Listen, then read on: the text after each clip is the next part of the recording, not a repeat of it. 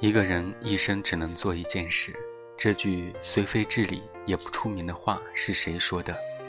是我。有一天，我和几位客人聊天，谈起了不少的作家已经弃了笔，去做能赚钱的生意。他们说：“你呢？你怎么看？”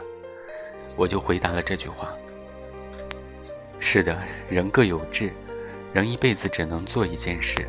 弃了笔的作家，也许值得羡慕。”但我以为未尝不值得怜悯，因为他这样做就已经承认，他一生没有力量完成文学这件事。一个放弃了初衷的人，在茫茫人世间，在每日每时的变化和运动中，他有选择的自由，但他的内心说不定是凌乱的。当然，还有一些人，他们当初来到世上就不曾抱有初衷。而只想凑热闹，现在热闹凑完了，也就该到别的地方凑新的热闹去了。社会永远不会只在一个地方热闹。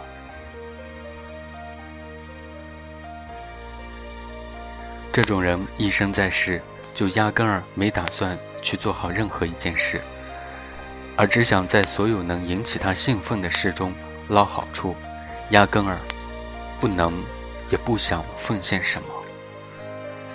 这一切都发生在文学失去了轰动效应之后，失去了轰动，它已不再是社会热闹的焦点。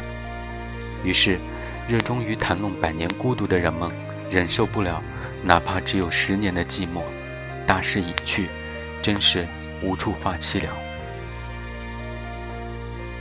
但是，剩下的并非淘汰的，恰似朱老总、陈老总。在南昌起义之后，带队伍所经历的情状，那些坚忍的、抱业守志、初衷不改的真作家们，却像冷静的雪峰那样，清醒地俯瞰着世上的一切。他们看着雪水在冲天，纷纷离去，而并不感到忧伤或孤独，相反，他们感到轻松和欢愉。雪水自有它该去的地方，雪峰们。却不会因此贫血。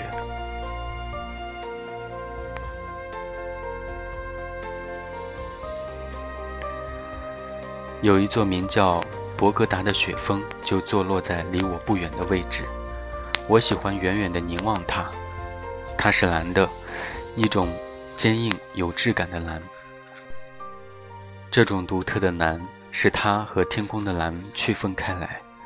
使我的肉眼能够看清它高耸于天空傲岸的轮廓，在阳光炽热而强烈的箭射中，它蒸腾着力量和光芒。默然无语，缓缓呼吸，有如一位无所不知的伟大神灵。你如果心态宁静的久久凝视着它，兴许会听见它的声音，听懂它的话语。喧嚣的大势已去。崇尚创造的时代已经来了，这声音在我的心里久久回荡，深深弥漫，一直渗入血液和骨髓。我感动，感激。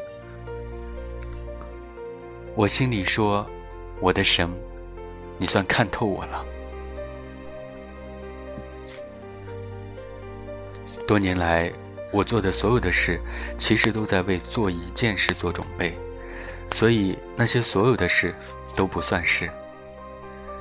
多年来，我东突西进，杀伐征战，仿佛有点儿战果，而实际上是我始终没有摸到那件事的边缘。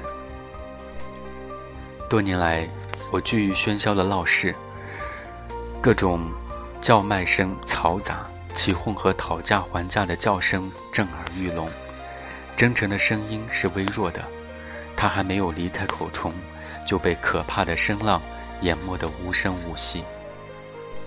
我也受到过扰乱，产生过疑问，这时候我就来到视野空旷的地方，独自凝视那座博格达神，他仿佛能够医治我的灵魂，因为我信任他。渐渐的，我就平静下来，在他的那种严峻崇高目光的俯视下，反省自己，物欲的骚动又会平息下去。我想，博格达呀，你一生中究竟做了多少事呢？你仿佛什么也没做，连一步也没挪动过。你一生所做的事，不过就是矗立着，永远也不垮下去。你俯视着人们，冷冷地看人们争来斗去，生老病死。一代人的利害至于随他们的肉体埋进土里，下一代人又重新开始那老一套。他们忙忙碌碌，终生忧烦，似乎有永远做不完的事。临死。到彻底休息的时候，一想，原来什么也没做。笛声响了，时间到了。